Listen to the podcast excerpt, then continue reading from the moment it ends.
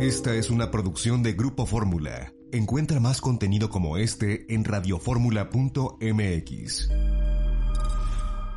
Bien, yo quiero, yo quiero decir que la Fundación General Ángel Albino Corso, con sede en Chiapa de Corso, Chiapas, me distinguió hoy con su Premio Nacional de Periodismo Donato Corso Ruiz, denominado así en honor a un periodista chiapaneco que fue asesinado hace 55 años, justamente un día como hoy, 23 de septiembre de 1866.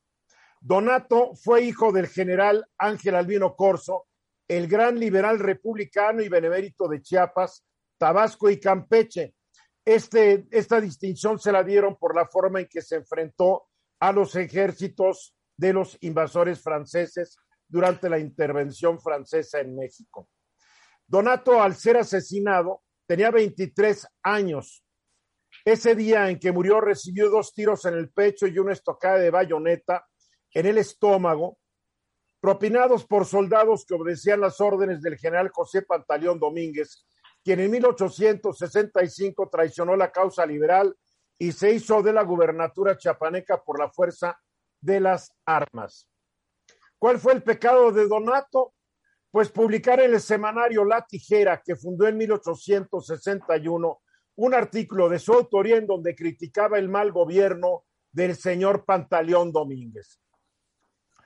Antes que a él, el 25 de diciembre de 1860, soldados liberales mataron en la Ciudad de México al conservador Vicente Segura, quien en 1846 fundó el diario satírico Don Simplicio con Ignacio Ramírez y Guillermo Prieto. No le gustó a algún liberal lo que escribió Segura Argüelles. Tres años después, en 1863, también en la Ciudad de México, murió en un duelo Carlos R. Casarín, director del periódico bisemanal La Orquesta, que criticaba tanto a liberales como a conservadores. El blanco de unos artículos lo retó y lo mató de certero balazo. De acuerdo con la lista de periodistas asesinados en México, que puede verse en Wikipedia, desde ese 25 de diciembre de 1860 hasta el día de hoy, han sido asesinados, desaparecidos o han muerto violentamente 410, 410 periodistas. Más de la mitad de ellos, 222, desde el 8 de diciembre de 2006, dos días después de que Felipe Calderón le declarara la guerra a la delincuencia organizada. A ver, vamos a ver cómo ha ido empeorando la situación de los periodistas. Diez fueron asesinados en los 40 años que transcurrieron entre 1860 y 1900. En la década de 1901 al 10, tres fueron muertos. 21 entre 1911 y 1911, y 1920, perdón. 11 entre el 21 y el 30, 2 entre el 31 y el 40, 6 entre el 1941 y 50, 4 entre 51 y 60, 2 entre 61 y 70, 12 entre 71 y 80, 46 entre 81 y 90, 36 entre 1991 y 2000, 106 entre 2000 y 2010, 146 entre 2011 y 2020. En lo que va del 2021 ya van cinco. Los números nos indican que el periodo más peligroso para los periodistas mexicanos empezó en 2001. Desde ese año hasta la fecha han sido asesinados 255. Si bien durante casi toda la historia independiente de nuestro país fue riesgoso ejercer el oficio, en ninguna época como la actual ha sido tan peligroso. Ni durante la intervención francesa o el porfiriato, ni en los años en que se peleó la revolución y las décadas subsecuentes. Desde 2001, el número de periodistas asesinados en cada sexenio presidencial ha sido el siguiente: 35 en el de Fox, 111 en el de Calderón, 85 en el de Peña Nieto y 26 en lo que va del gobierno del presidente López Obrador. Con la llegada de Vicente Fox se acabó la censura del gobierno federal y se relajó la que ejercían la mayoría de los gobiernos estatales. también a partir de 2001 muchos periodistas se volvieron más críticos e independientes y su trabajo ofendió a poderosos políticos, empresarios y delincuentes. Algunos de estos decidieron callar para siempre las voces de sus críticos y la mayoría de los asesinatos permanecen sin esclarecerse en este país de impunidad. Es impresionante el número. Gracias, Felipe Calderón. Guillermo Hernández. Y no solo el, tema es que sea peligroso en México, aquí hay algo que cobra mucho relieve. Según el portal Estatista, en el 2000, 2020, eh, México es el país donde el ejercer el periodismo es más peligroso. Ocho asesinatos contra seis de Irak y cinco de Afganistán.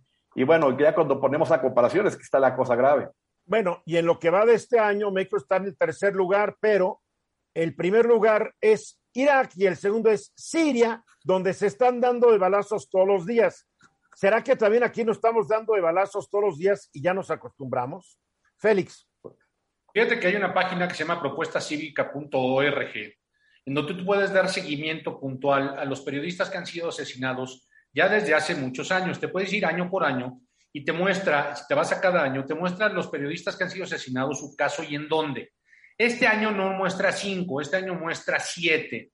Y entonces, si tú le das ahí clic, te muestra que han sido, por ejemplo, en Michoacán, en Sonora, en Veracruz, en Coahuila, en Oaxaca, en el Estado de México y otra vez en Sonora. Es decir, le da seguimiento puntual, un seguimiento que las autoridades no le dan tan puntual porque no se han resuelto estos casos. Es decir, el, problema es la impunidad y por eso suceden una y otra y otra vez. Bien, Eduardo Sodi. Sí, eh, lo grave de esto es que hablamos de los periodistas, sí, desde luego, pero también hablamos de las mujeres que son asesinadas por su género, ¿no? Por odio, y hablamos de la cantidad y cantidad de muertes, y tú acabas de decir algo, nos estamos acostumbrando. Lo que sucede, y estás haciendo una comparación que es bárbara, el que en México tengamos tantos periodistas muertos comparados con lugares en donde hay guerras o guerrillas, eh, pues nada más nos habla de que estamos, y lo estás diciendo, estamos viviendo algo similar. Los abrazos no funcionan, y desde luego se necesita hacer y Oye, y los balazos tampoco, estamos perdidos, ¿eh? No, no, no, pero estoy de acuerdo, pero algo se debe de hacer, Tocayo. Eh, la, actividad de ustedes es muy riesgosa, felicidades por tu premio, es muy riesgosa, eh, pero son parte de todos los delitos criminales eh, violentos que está viviendo México. Y que no se resuelven. Se hace nada. Bien, yo nomás quiero recordar que también, aprovechando el viaje, que Donato Corso Ruiz, que fue asesinado a los 26 años, era primo hermano de mi abuelo paterno y era tío de mi abuela paterna, porque en Chiapas en esa época, pues las familias se casaban todos contra todos. Pero Entonces, ya no tocayo. Fue el tío, fue el tío abuelo y el tío bisabuelo Donato. No, pero esto vamos, es merecimiento propio. Vamos a ir a los mensajes. Y gracias, Eduardo. Vamos a los mensajes y después de ello regresamos. Tenemos muchas cosas de qué hablar esta tarde y gracias de nuevo a la Fundación General Ángel Albino Exactamente, faltan 14 minutos para que sea la hora. Un tribunal federal ordenó a la Fiscalía General de República cancelar la ficha roja de la Interpol en contra de Kamel Nasif, el llamado rey de la mezclilla. Eh, y esto da como consecuencia la cancelación definitiva de la orden de, de aprehensión por el caso de torturas a Lidia Cacho, la periodista, que denunció a Kamel Nasif, que denunció al exgobernador de Puebla y a otros altos personajes del gobierno federal y de los gobiernos estatales priistas de pertenecer a una red de pederastia, a una red de hombres que consumían los servicios sexuales de niños y que mantenían también una red de pornografía infantil. Pues aparentemente la jueza decidió que no hay nada que, que buscarle ya a este señor nazi. Una, un, un, eh, el segundo Tribunal Unitario de Quintana Roo publica que se hizo el requerimiento a la fiscalizada, a Fiscalía especializada para la extensión de delitos en contra de la libertad de expresión para cancelar la notificación, la ficha roja. No hay que olvidar que también Kamel Nasif estuvo coludido con este exgobernador de Puebla, eh, ya se me olvidó el nombre de este Marín. Cron. ¿Cómo se llamaba? Marín, Marín, Mario Marín. Marín. Mario Marín. Eduardo Marín, un No, tipo de Mario, Mario. Mario Marín, un, un tipo funesto que ordenó ilegalmente la aprehensión y tortura de Lidia Cacho. Ahora, esta nota, mi querido Félix, cobra más relevancia porque hoy es el día contra la explotación sexual y trata de personas. Entonces, en este día nos enteramos de esta decisión de este tribunal. Qué manera de festejar el día contra la explotación y trata de personas, de verdad. La que impunidad, la impunidad y la impunidad. ¿Qué Parece piso que hasta- tienen? Parece de veras que lo hacen hasta a propósito. Sí, pero bueno, claro. hoy se conmemora el Día Internacional contra la Explo- Explotación Sexual y Trata de Personas.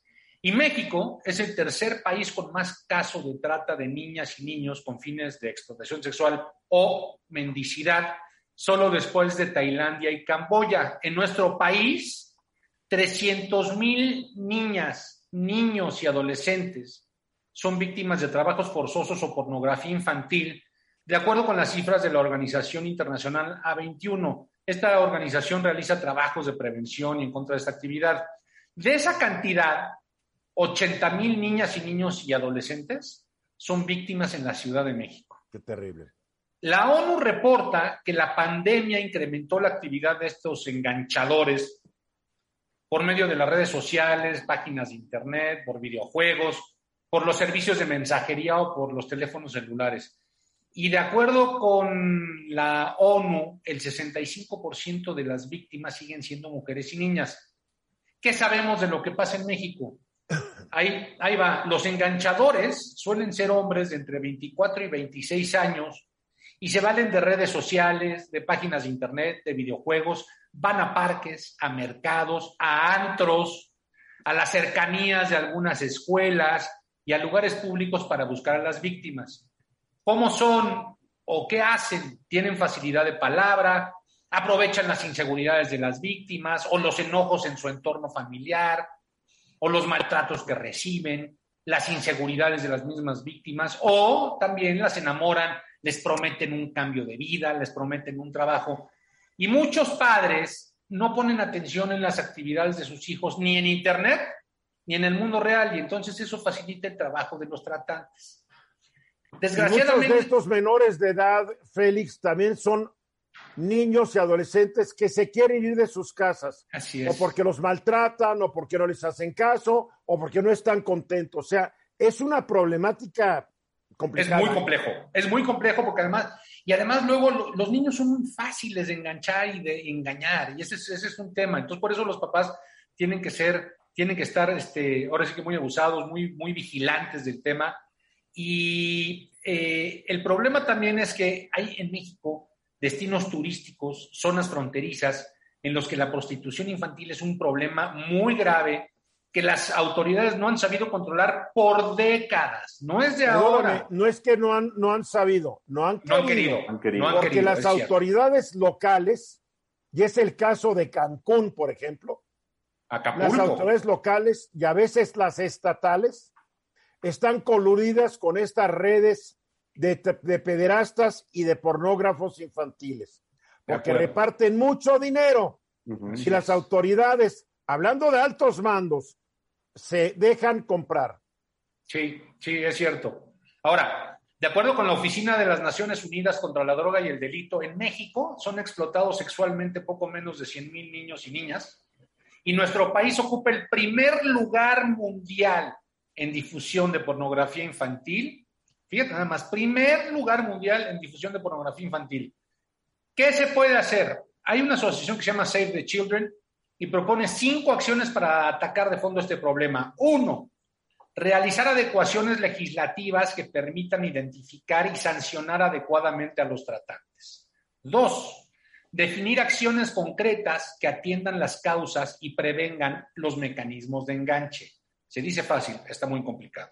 Tres, fortalecer los recursos económicos, materiales, humanos y técnicos de estas instituciones que tienen que proteger, prevenir e investigar los delitos y también apoyar a las organizaciones de la sociedad civil que colaboran en el esfuerzo, porque está visto que el Estado no puede, no ha podido y difícilmente podrá. No ha querido, insisto, no ha querido. Tienes, tú, tienes toda los, la tú los quieres justificar, Félix. No, no los quiero justificar. Tienes toda la razón, no han querido.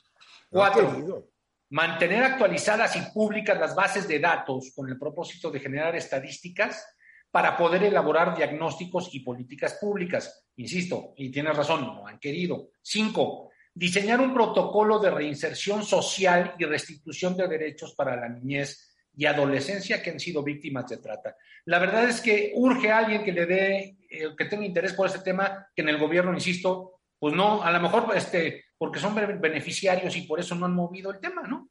Aquí hay un asunto, tú puedes cambiar y puedes hacer todas las adecuaciones legales que ellos están proponiendo, pero mientras siga la corrupción en este país, no va a pasar nada. Mientras siga la impunidad, mientras no le den recursos a los ministerios públicos, mientras no haya más tribunales, mientras no se haga una base de datos de delincuentes sexuales que sea de libre acceso para que sepas quiénes son estos. Son muchas cosas que se deberían hacer y no se hacen. Llama Y- la y- atención. Y, quién sabe si se harán. Eduardo Sodi. Sí, de acuerdo. Está sancionado ese delito, o sea, tenemos leyes que lo sancionan. Aquí el punto, desde luego, porque si la autoridad no está haciendo su chamba, se necesita también una prevención. En todo el mundo sucede esto, sin querer establecer específicamente que los papás son culpables, porque no, porque los niños son fáciles de Oye, en enganchar. todo el mundo, pero en México más. Bueno, pero a lo que voy es que también hay que cuidar a los niños. Los, los propias televisiones, computadoras, gadgets, lo que tú quieras, tienen sistemas de control parental. Claro, en México claro, hay bien. publicidades cibernéticas que están analizando, que están buscando para tratar de captar estos individuos. O sea, es, es, se necesita una solución integral. Brevemente, Guillermo, Yo estoy convencido que es un tema de voluntad de las autoridades, porque todo lo que cita Félix, de alguna forma se puede, o, o ya se hizo parte o se puede mejorar, pero mientras esa voluntad no, ex- no exista y ese, es- ese negocio en el que se coluden sigue eh, vigente, es muy difícil. concluye, mi querido Félix. Es increíble, tenemos que poner todos de nuestra parte. Si no lo hace el gobierno, hagamos lo mismo. Después de la hora se dio a conocer hace alguna, un par de horas de que en Guanajuato fueron capturados los autores del bombazo que se, del bombazo que ocurrió en un restaurante en Salamanca. Fueron ya detenidos, esto lo informó el fiscal general del estado de Guanajuato. Nos acompaña esta tarde nuestro corresponsal en Guanajuato, Eliot Rizo, para platicarnos qué es lo que está ocurriendo. ¿Qué pasó, Eliot? ¿Cómo estás? Eduardo, gusto en saludarte desde Guanajuato. Lo comentas hace escasos 15 minutos que acaba de concluir esta rueda de prensa de la Fiscalía General del Estado, que se da a 72 horas de lo que ocurrió en el municipio de, Salamanca. Y de acuerdo con lo que han informado las mismas autoridades estatales, esto se debió a algunas eh, diferencias, algunas diferencias por negociaciones comerciales y fue el motivo de este ataque directo contra el empresario Mauricio Salvador Romero, socio de este restaurante que se ubica ahí en el municipio de Salamanca y bueno, que fue con un artefacto explosivo. Todo eh, a raíz de esta situación, la misma Fiscalía General del Estado de Guanajuato informó de la detención de dos eh, presuntos responsables. Se trata de Georgina y de Eduardo N., quienes desde el municipio de Cortázar se trasladaron hasta el municipio de Salamanca, Guanajuato, y hicieron la entrega de este, de este artefacto eh, artesanal. Fue justamente en el municipio de Salamanca, Guanajuato, en donde eh, se activó el mismo equipo telefónico en el que fue utilizado para contratar el servicio de paquetería, que por cierto, bueno, fueron desde el municipio de Cortázar hasta el municipio de Salamanca, se trasladaron en un taxi, en un sitio, y justamente, bueno, pues las mismas autoridades, la Fiscalía General del Estado de Guanajuato, de acuerdo con las investigaciones que ha realizado, fue justamente a cerca de 12 kilómetros de donde se ubica el bar, donde entregaron este paquete a, las personas que, contrataron y la indicación que les dieron justamente fue esta, que trataran el, paquete con mucho cuidado porque, bueno, pues eh, estaba muy, muy pesado. Y fue vía remota en que se activó justamente este artefacto explosivo. Justamente, de acuerdo con las mismas autoridades estatales, ahora tanto Georgina como Eduardo N. están siendo eh, imputados por los delitos de homicidio calificado y homicidio calificado en grado de tentativa. Hoy, justamente, previo a esta rueda de prensa, el gobernador de Guanajuato hacía, eh, anunciaba o adelantaba justamente de la detención de estas dos personas que, reiteramos, desde el municipio de Cortázar se trasladaron hasta Salamanca, Guanajuato, para emprender, pues lamentablemente, este, este ataque en donde dos personas perdieron la vida y cinco más resultaron lesionadas. Eliot, ¿cuál era la relación de los probables responsables con las víctimas? Tú dices una relación de negocios. ¿No informaron más cuál es la relación real? Justamente eh, hasta ahora y lo que ha dicho la Fiscalía General del Estado de, Guanajuato, no precisaron el monto en el que estas, estas personas eh, eh, contribuyeron para poner en marcha este restaurante ahí en el municipio. O sea, eran socios eran justamente, iban a ser socios, pero al no, de acuerdo con lo que explicó la Fiscalía de Guanajuato, que al aportar esta cantidad de dinero a estos personajes y al no haber una sociedad en donde fueran incluidos, bueno, pues resulta y se deriva en este ataque directo. O sea, estoy tratando de entender entonces lo que sucede es que los agresores sienten que, lo, que, que las víctimas se quedaron con su dinero. Justamente es lo que dicen las mismas autoridades. La Fiscalía de Guanajuato así lo ha anunciado, no se les incluyó en esta eh, en, la, en la parte de una sociedad en este, en este negocio. O sea, yo te doy mi dinero, vamos a hacer el negocio. El día que arranca el negocio te digo, ¿qué tal está mi negocio? Y tú me contestas, no es tuyo, me quedé con tu dinero. Es lo que oh, aparentemente alegan estos eh, sospechosos de homicidio. Sí, justamente es lo que decía el mismo fiscal Carlos Samarripa, que fue esta cantidad que, aportaron, no se les tomó en cuenta y bueno, pues al final del día resulta este, este ataque directo. ¿De cuánto dinero estamos hablando? ¿Mande? ¿De cuánto dinero estamos hablando? El monto como tal no lo precisaron las autoridades, señalan que todavía se encuentra en el proceso de la, de la investigación, sin embargo, hay dos personas que están detenidas por este, por este delito a 72 horas de que ocurrieran los hechos. Bien, pues esperemos que sí sean los responsables porque sería un buen, pues sería un acierto del gobernador Diego Sinué, porque no hay que olvidar que el presidente López Obrador a cada rato ha estado pidiendo que corran al fiscal Samarripa. Y hoy Diego Sinué dijo que esto probaba que, que, que, que Samarripa era el mejor fiscal que hay en el país. Eso lo decía el mismo gobernador de Guanajuato y hasta ahora sigue defendiendo eh, el posicionamiento en el que se encuentra el maestro Samarripa aquí en, Guanajuato y hay que recordarlo, es algo de lo que desde la presidencia de la República se está solicitando, la remoción de Carlos Samarripa, que ya lleva varios años al frente de este cargo. Muy bien, ¿algún comentario como abogado, mi querido Eduardo? Sí, tengo una, pregunta específica para Elliot. Eh, qué bueno que la Fiscalía General del Estado sea quien haya pues, logrado en principio conocer quiénes son los presuntos delincuentes y tenerlos ya en, el procedimiento adecuado. Pero la pregunta sería, o es, si se utilizaron, al parecer, explosivos artesanales o de fabricación casera va a intervenir la Fiscalía General de la República, o sea, se le va a dar intervención por el tipo de uso de estos elementos. Porque los delitos que implican este explosivos son, son investigados por la Fiscalía General, ¿verdad? Así es. Sí, mm. sí, justamente en esta rueda de prensa estuvieron los tres niveles de gobierno y sí, habrá, como lo había mencionado en su momento el presidente de la República, también habrá investigación por parte de la Fiscalía General de, la República. O se va a abrir otra carpeta, además. Sí. Bien. Ahora, lo, lo, lo, que es muy interesante y es bueno es que de ser cierta toda esta versión que nos da el gobierno de Guanajuato, se elimina el hecho de que fuera un acto terrorista, como algunos ya estaban diciendo. Eh, algunos despistados estaban diciendo, porque esto no tenía la menor, el menor indicio de ser un acto terrorista, sino una agresión directa, directa a estos restauranteros.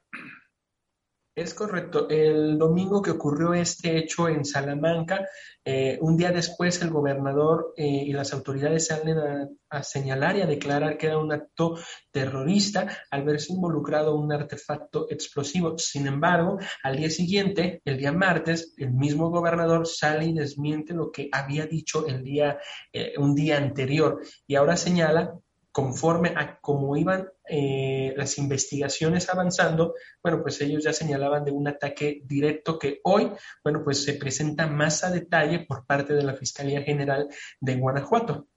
Sería bueno que el gobernador y sus, y sus uh, ayudantes eh, se pongan a estudiar lo que es el terrorismo antes de decir que, una, que un explosivo es un acto terrorista, porque solamente por ser un explosivo no implica eso como una matazona de 15 personas a balazos entre delincuentes y policías tampoco puede considerarse un acto terrorista.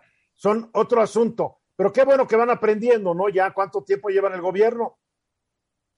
Ya van tres años, tres años no, en ya. el gobierno. Qué bueno que está aprendiendo la diferencia entre un acto terrorista y uno que no lo es. Félix, ¿algún comentario? Pues nada, habría que ver si los, los presuntos culpables tienen algún tipo de nexo con la delincuencia organizada, porque el manejo de explosivos no lo tiene, no los, no lo tiene cualquier hijo de vecino. No seamos ingenuos, mi querido Félix, si tú lo sabes, tú te vas al internet y en un minuto encuentras la manera de hacer un explosivo. Por favor, tú te quedaste en la época de Newton, mi querido Félix, y puedes ser un explosivo con productos que compras en cualquier ferretería. Por favor. Entonces, aquí nada que la delincuencia organizada Queda clara la explicación. Me transaron Milán y les mandé la bomba. Punto. Es, es, la, es la explicación que yo estoy entendiendo, ¿o no, Elliot? Es justamente esa parte, como tú bien lo has interpretado. Y bueno, pues al final del día vamos a ver en qué concluyen las investigaciones que están realizando las autoridades. Guillermo, ¿algún comentario o no? Sí, Sí, por supuesto. Elliot, ¿qué condiciones especiales prevalecieron para poder tener un resultado favorable en las investigaciones? Bueno, de entrada déjame decirte que, que sí es al, tema, al ser un tema muy eh, mediático, un tema muy nacional, cayó sobre todo eh, en las autoridades estatales que no había minuto, no había hora en que se estuviera cuestionando sobre lo que estaba ocurriendo en Guanajuato y en Salamanca precisamente sobre, este, sobre estos hechos. Primero, bueno, pues se hablaba justamente de esta eh, situación de el, del, del, terrorismo. Sin embargo, bueno, después se habló de un ataque directo y conforme fueron avanzando los días y había especulaciones, no nada preciso por parte de las autoridades y al haber algunas imprecisiones es cuando la misma Fiscalía General de, del Estado salió a dar una, un comunicado de prensa en donde justamente ya más a detalle señalaba lo que había ocurrido en el municipio de Salamanca. Fueron 72 horas las que tuvieron que pasar justamente para que se diera un anuncio como este, la detención de dos presuntos. Eliot Rizzo, muchas gracias. Minutos después de la hora estamos aquí de regreso. La doctora Joe ya nos acompaña esta tarde. Josephine Ruiz Gili, buenas tardes. Desde Hola. San Antonio, Texas. La pregunta, y es una pregunta que nos hacen constantemente en nuestras redes sociales. ¿Por qué es importante vacunar a los niños contra el COVID-19? Ok. Mira, hay que poner todo en contexto porque el mensaje que todos obtienen del gobierno es que los niños no lo necesitan, que un niño se lo quita a un adulto, incluso unas, unos comentarios que hicieron, que hicieron la semana pasada que dijo que a nivel internacional no se recomienda la vacunación. Pero ¿quién, ¿quién hizo? Cuando tú hiciste los comentarios, ¿quién los hizo? El, el subsecretario. El, el fantoche. Sí, que no, era, que no era recomendada la vacunación generalizada en adolescentes a nivel mundial, ¿ok? Entonces, cuando tu papá te dicen eso y por otros lados te están diciendo no hay que vacunarlo, hay que ponerlo todo en contexto. El contexto es que el año pasado los niños no tenían COVID porque estaban guardados. Viene Delta, con pocas restricciones, los niños regresando a clases, y varios organismos internacionales, incluyendo los Centros para Detección de Enfermedades de Estados Unidos, el europeo, que es el Centro Europeo de Control y Prevención de Enfermedades, han publicado estudios en, donde ellos mismos dicen la el contagio de niños es igual de importante que un contagio de adultos, contagio. Entonces, un niño que llega a tu casa porque está en la escuela puede contagiar a una persona que no está vacunada y causar más problemas. ¿A un niño o a un adulto? A otros niños o enfermar a un adulto que puede tener consecuencias más graves. Porque el virus que está en un niño no es un virus chiquito, es el mismo virus. El mismo virus y en, y en las mismas cantidades. Bien. Entonces, ya que pones esto dentro de este contexto, falacia número uno es que ningún país lo está recomendando. Hay creo que 14 países que están poniendo, 13 países que están poniendo vacunas dos de ellas a niños mayores de dos años. Y si ya no quieres ver al imperio, porque el imperio yankee ya aprobó las vacunas, Cuba, Cuba está poniendo vacunas a niños mayores de dos años, porque ellos mismos se dieron cuenta que era mejor para si la Cuba lo está haciendo, si Cuba lo está haciendo ya, no hay que discutir. Por eso, entonces, si Cuba, que es Cuba, lo está haciendo porque ellos mismos están viendo que a nivel de salud pública esto es más viable para no contagiar al resto de la población. Los comentarios de decir que los niños no lo necesitan se hacen criminales. Porque este es un cuate con mente criminal. Yo creo que lo importante sería traer a su secretario de salud de Cuba. Pues sí, por lo menos. Pero mira, hasta los chinos, Cancino está poniendo vacunas a niños mayores de tres años. Eh, Cuba está poniendo su propia vacuna hecha en Cuba, em, pero ya muchos países, Medio Oriente, Europa, en América Latina, están vacunando. El Salvador está vacunando a niños mayores de seis años. Entonces, es una falacia lo que se declara. Es una es un pretexto para ahorrar dinero y no invertir porque hay, hay proyectos que son más prioritarios para este gobierno. El problema es que cuando tú tienes seguidores del gobierno que le creen todo al gobierno, para mí un gobierno tiene la responsabilidad, la responsabilidad de proteger a todos sus ciudadanos, niños o adultos. Claro. Entonces es más fácil, en lugar de decir que la gente que está buscando amparos, que son consumistas, mejor sean honrados. No procuramos las suficientes vacunas, no las compramos, no las tenemos, no las podemos poner. Pero, ¿por qué si Marcelo Ebrard está todos los días presumiendo que tenemos un montonal de vacunas? Para regalar. Pero, pero el, el hecho de que los niños no se enferman, posiblemente no se enfermen tan graves, pero están, están siendo muy cortos de mirada y muy cortos de, de visión pensando que los niños no van a tener síndrome post-COVID y hay estudios que demuestran que sí. Entonces, eh, el, pretexto de no vacunarlos es porque pues, no se van a enfermar tanto. Estudios publicados ya demuestran que chicos, incluso que fueron asintomáticos, están presentando síntomas meses después. Wow. Eso también, eso también es otro problema de salud pública. Claro. Eduardo Sodi. a ver, yo entiendo que nuestro presidente no tiene conocimientos científicos. Pero sí sé que el ignorante, inepto y mentiroso López Gatel tiene un jefe, que es el secretario de Salud. Pero además que existe el Consejo de Salubridad General que debería estar funcionando para tomar estas medidas. Entonces, sí, decimos, el inepto de López Gatel, mentiroso, dice y dice, es una serie de, falacias, como dices, Joe, pero, ¿qué pasa con el Consejo de Salubridad General? También debería actuar. Que, lo tienen, lo, tienen controlado el subsecretario y su patroncito, el secretario, es lo que pasa. Bueno, el secretario brilla por su ausencia. Pero entonces, también brilla. de acuerdo a la responsabilidad de este individuo, que ni su nombre me gusta decir. No, a mí tampoco. Pero, pues también tiene la responsabilidad de su jefe y del Consejo de Salud General. Olvidemos del presidente que él dice, yo me voy a apoyar en los científicos, ¿ok? Revisen, está bien. Revisen, pero, también COFEPRIS aprobó en julio, aprobó el uso de vacuna Pfizer en niños de 12 a 17 años. En julio. Sí. En julio. Lo de ahí los amparos que se han estado concediendo con base en esa aprobación, claro. Pero para que digan que no hay órgano científico que lo haya aprobado, Dios mío, hasta el del país lo aprobó. O sea, esto es. Son mentirosos, patológicos y corruptos y criminales. Pero, ¿Cuántas vidas llevan a cuestas? Como 600 mil. A ver, Félix. A ver, yo aquí tengo yo una duda.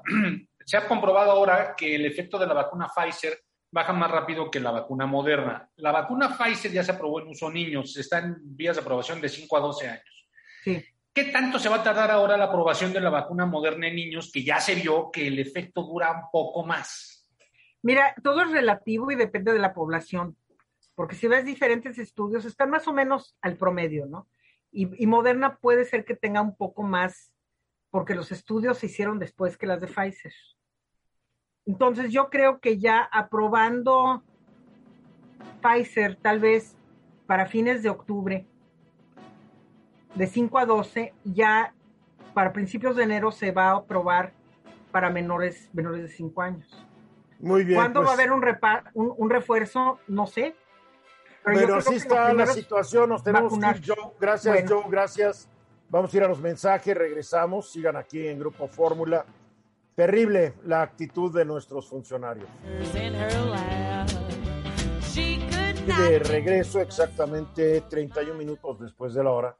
Estamos viendo escenas terribles de migrantes haitianos tanto en la frontera sur como en la frontera norte de México. En la frontera sur la gente se amotina, quiere salir de los campamentos. Hay que decirlo, son campos de concentración, no son campamentos de refugiados. Son unas condiciones pavorosas, terribles. Pero lo mismo en el norte del país, lo mismo en Estados Unidos.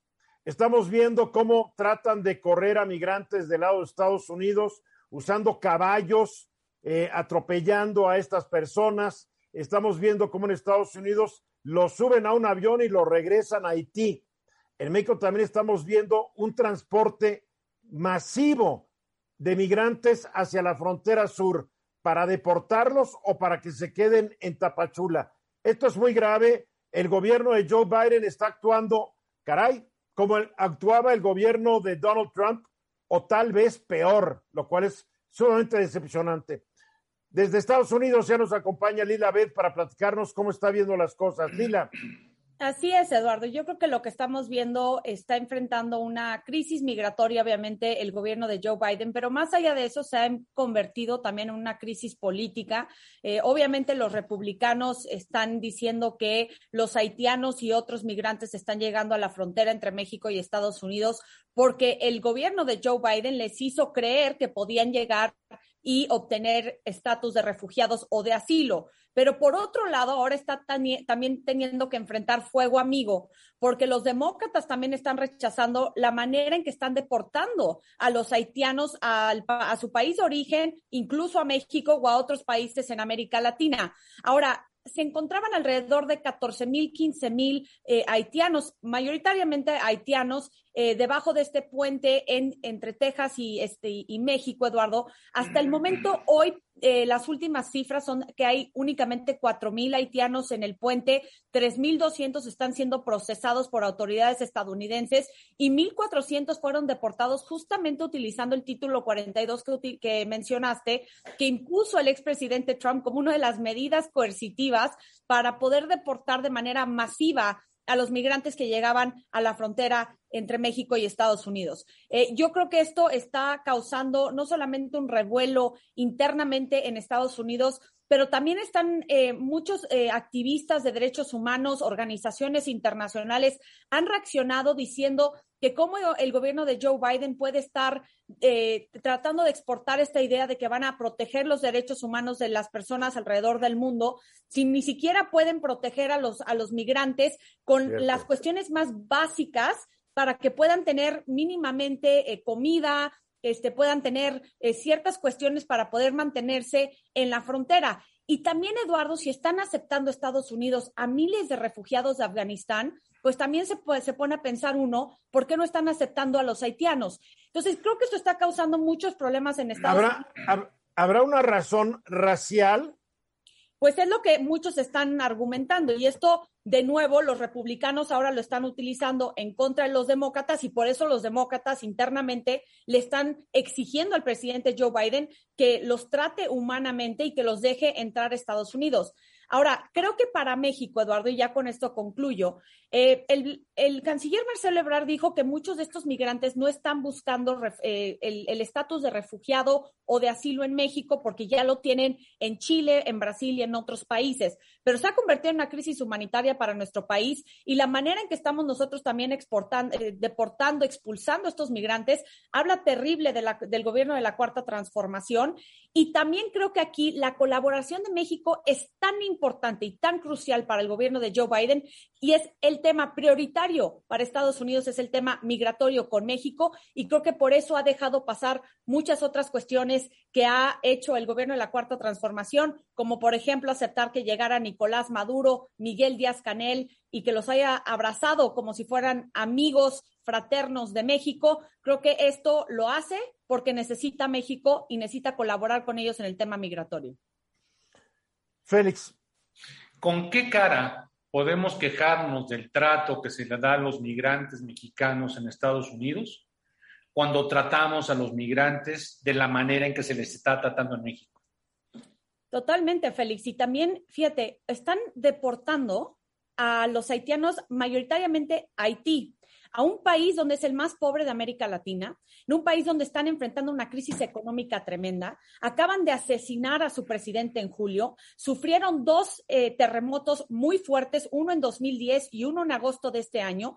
Estados Unidos ha apoyado en este momento al primer ministro en turno y entonces, ante toda esta injerencia por parte de Estados Unidos, donde no está apoyando como debe para que se lleven a cabo elecciones presidenciales en Haití, ahora los está deportando a unas condiciones terribles que Estados Unidos, de cierta manera, ha tenido una injerencia. Por eso vimos que el día de hoy, el enviado especial del Departamento de Estado, Daniel Foot, renunció a su cargo porque dijo que no quería que lo relacionaran con esta política inhumana de deportaciones masivas de los haitianos a un país donde Estados Unidos tiene mucha responsabilidad de lo que está ocurriendo hoy en día. Entonces creo que eso es por un lado de Estados Unidos y también México pues se ve muy mal en cómo está deportando también, reaccionando y siendo aliado de Estados Unidos cuando eh, también el gobierno mexicano luego se queja de cómo tratan a nuestros connacionales en Estados Unidos. Bueno, luego de que al principio de su exenio el presidente López Obrador invitó a todos los migrantes del mundo a que vinieran a México, porque aquí les íbamos a dar medicina, educación, trabajo, dónde vivir. Yo, yo me acuerdo muy bien que lo dijo, a menos de que me estén fallando las neuronas. No, Eduardo, y el problema es que en México también enfrentan muchos riesgos de secuestro, de narcotráfico, de que eh, la, las mujeres puedan ser violentadas, es decir... Explotación es, sexual, explotación, explotación sexual de los niños. No sí, un desastre, no un tiene desastre. garantías alguna. Entonces, aun cuando el presidente Andrés Manuel López Obrador le quiere abrir las puertas a los migrantes del mundo, si en México no existen las condiciones, pues entonces también estás poniendo en riesgo a estas Bueno. poblaciones que ya son vulnerables. Ya está visto que no les quiere abrir la puerta porque también lo están deportando Yes. a Haití y lo están subiendo a aviones a Haití o lo están concentrando en Tapachula y Tapachula está convirtiendo en un infierno. Ah. Eduardo Sodi. Dijiste algo, también lo había escuchado. Muchos de estos haitianos vienen, llegan a Brasil, en donde ya tienen una calidad migratoria. ¿Por qué no los regresan a Brasil? ¿Por qué No van a, o sea, deberían de, de regresar? Porque la mayoría vienen subiendo, bueno, si en el planeta puedes decir que sube o baja, pero bueno, vienen subiendo, ¿no? Del sur hacia el norte, pero llegan a Brasil y a Chile primero, con una calidad migratoria ya. Te voy a decir Que están corriendo los Haití cuando lo que tú dices los deberían haber devuelto a Chile. Porque tienen allá una calidad migratoria específica. Al país donde ya estaban residiendo. Hay unos que sí los están regresando a esos países. La razón por la cual muchos de los haitianos se, eh, se encuentran en Brasil y en Chile es que en 2016, después del, del, terremoto de 2010, muchos haitianos salieron de su país. Unos fueron a Brasil con la esperanza de que podían encontrar empleo porque venían las Olimpiadas del 2016 en Río y muchos también luego se fueron a Chile porque habían muchas oportunidades laborales en el sector de construcción y ahí no requerían visas. Entonces, por eso vemos que mucha de la comunidad haitiana reside en estos dos países. Pero con la pandemia, con el hecho de que ya no hay tanto empleo, ya no hay tantas oportunidades, están ahora viajando hacia Estados Unidos con la idea de que los van a dejar entrar. Y es mucho de los de, de, estos rumores que le dicen a los migrantes, los coyotes y demás, que les dicen que hoy por hoy sí pueden entrar a Estados Unidos. Y ojo, Eduardo, porque hay 19 mil migrantes, mayoritariamente haitianos, eh, esperando en la frontera entre Colombia y Panamá para seguir su trayectoria hacia Estados Unidos. O sea, esto no es una cuestión de ahora, esto se va a seguir, van a venir varias olas de migrantes y esto va a causar un problema, obviamente, para Estados Unidos, pero también para México. Guillermo. Pero también estos migrantes en tránsito por esos países deberían de ser controlados. Guillermo. Oye, Lila, y, y, que quizás esté saboreando lo que está pasando es el señor Donald Trump, ¿no? Porque si se hubiera hecho el, el, el, el, muro, si se hubiera hecho esto, aquello, o si él estuviera en este momento en el poder, a lo mejor eso no estaría pasando y le va a dar gasolina para que siga caminando en su proselitismo, ¿cierto? Eso es completamente, este, Guillermo, y eso es lo que van a hacer los republicanos hacia las elecciones intermedias del próximo año. El tema migratorio va a ser el lema de los republicanos para tratar de tumbar la mayoría débil que tienen los demócratas en ambas cámaras del Congreso. Y el presidente Donald Trump tiene secuestrado el Partido Republicano y que nos quede clarísimo y que no nos sorprenda cuando empiece a decir que la política migratoria de Joe Biden está fracasada y que si ha tenido cualquier éxito ha sido porque ha mantenido las medidas que impuso el mismo Trump hace varios años. Entonces, hay una contradicción tremenda en la política migratoria de la Casa Blanca. Cuando tomó las riendas del poder, el presidente Biden dijo que iba a implementar una política migratoria más humana y ordenada, pero mantuvo varias de las medidas del expresidente Trump. Y ahora con este viaje que realizó la vicepresidenta Guatemala, les, dije, les dice que no vayan. Vamos, es muy contradictorio, es muy difícil de entender cuál es la estrategia y vemos que no la tienen pues muy concreta ni definida por lo que están sucediendo hoy en día en la frontera. Y lo que hay que aceptar es que el problema de la migración no se va a ir, no. se va a ir poniendo peor. El cambio climático va a expulsar a millones de personas de sus lugares de vida. O sea, esto viene muy complicado. Y, y no se va a salvar ningún país. Y creo, Eduardo, que Estados Unidos tiene que ir más allá de Centroamérica porque estamos viendo que ecuatorianos, nicaragüenses, eh, venezolanos, cubanos también están buscando asilo en Estados Unidos. Necesitan expandir su estrategia a toda la región de América Latina, al igual que el Caribe y no solo el Triángulo Norte, que es El Salvador, Honduras y Guatemala, al igual que México. Lila Abed, te veo la semana que entra. Gracias. 14 minutos para la hora y siempre me gusta hablar sobre el reto Actimber porque es una manera excelente para los que somos totalmente ignorantes en la materia de invertir nuestro dinero y nomás vemos cómo va perdiendo poder adquisitivo eh, teniéndolo ahí guardadito en un banco o en el cochinito debajo del colchón. El reto Actimber es buenísimo porque nos permite aprender de qué manera incrementar nuestro patrimonio. Y por eso me da mucho gusto dar la bienvenida esta tarde a Luis Moyano, quien es el director de educación financiera de Actimber. Hola Luis. Muy buenas tardes, Eduardo. Muy buenas tardes a todos, al público eh, del día de hoy. Muchísimas gracias por la invitación. Aquí tenemos en el programa dos personas que han participado en el reto. Eh, Guillermo Hernández y Eduardo, los dos participaron. No sé cómo les fue, pero participaron. Al principio bien y al final no sabes en qué lugar. De más a menos. Pero, la cosa, pero aprendieron a manejar mejor sus recursos y, y, a invertir su dinero. Y de eso se trata el reto Actimber. Explícanoslo, por favor, mi querido Luis. Encantado. El reto Actimber es un ejercicio que hacemos año con año. Es una invitación para que la gente aprenda cómo manejar mejor su dinero. Eh, es un ejercicio que lleva ponencias, lleva conferencias, tienen cursos, cursos en línea para que vayan aprendiendo a su paso y a su manera.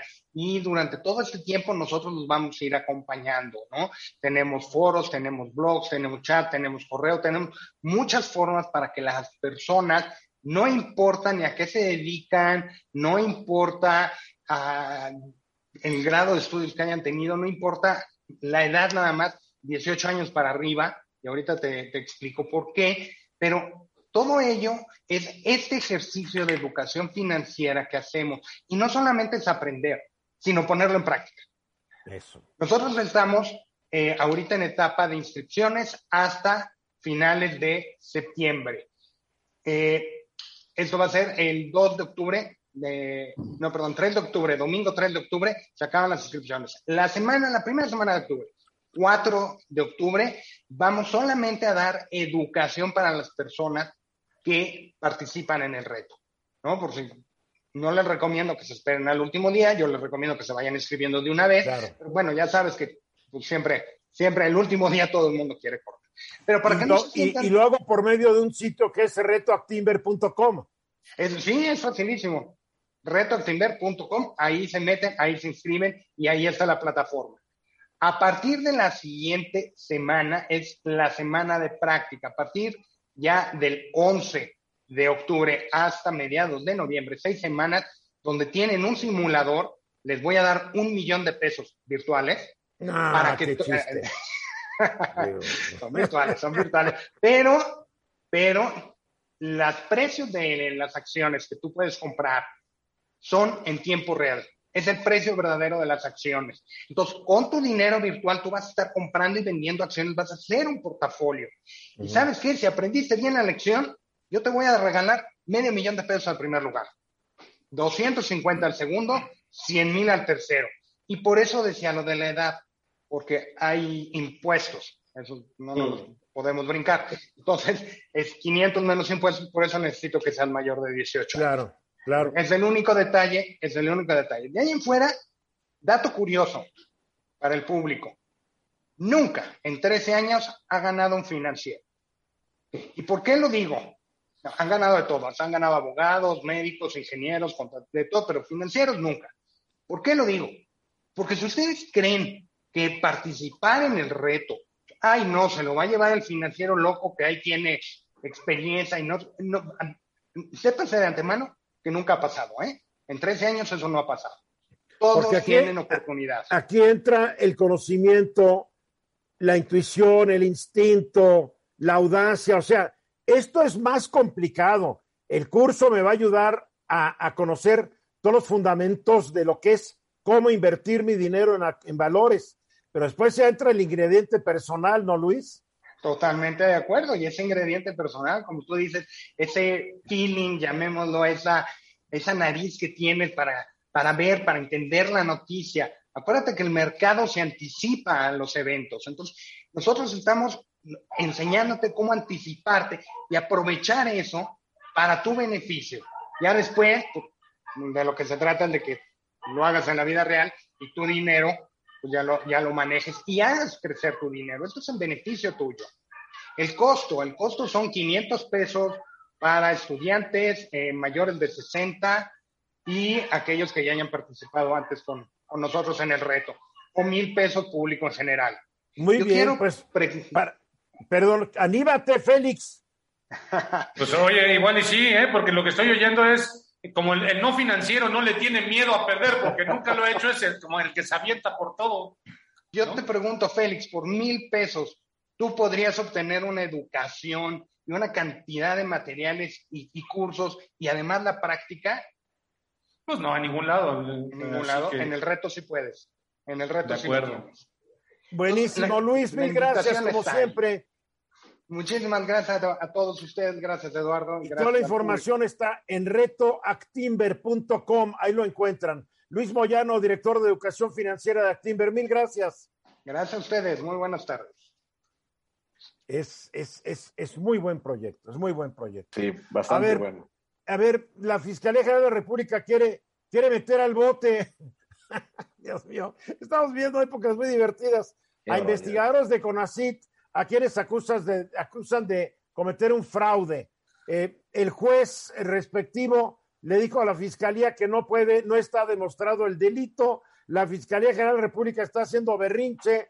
¿Cómo interpretar esto, Eduardo? Sí, es todo un caso. Primero, ya en agosto se le había desechado la petición a la fiscalía para que se libraran órdenes de aprehensión y la fiscalía insistió y nuevamente se le volvió a negar esta orden de aprehensión.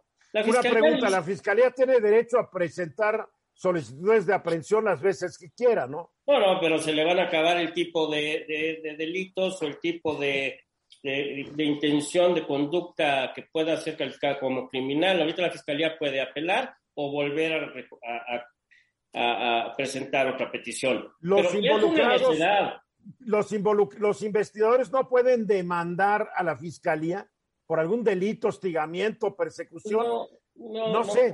Como, tal, no se constituye algo así en México todavía, ¿no?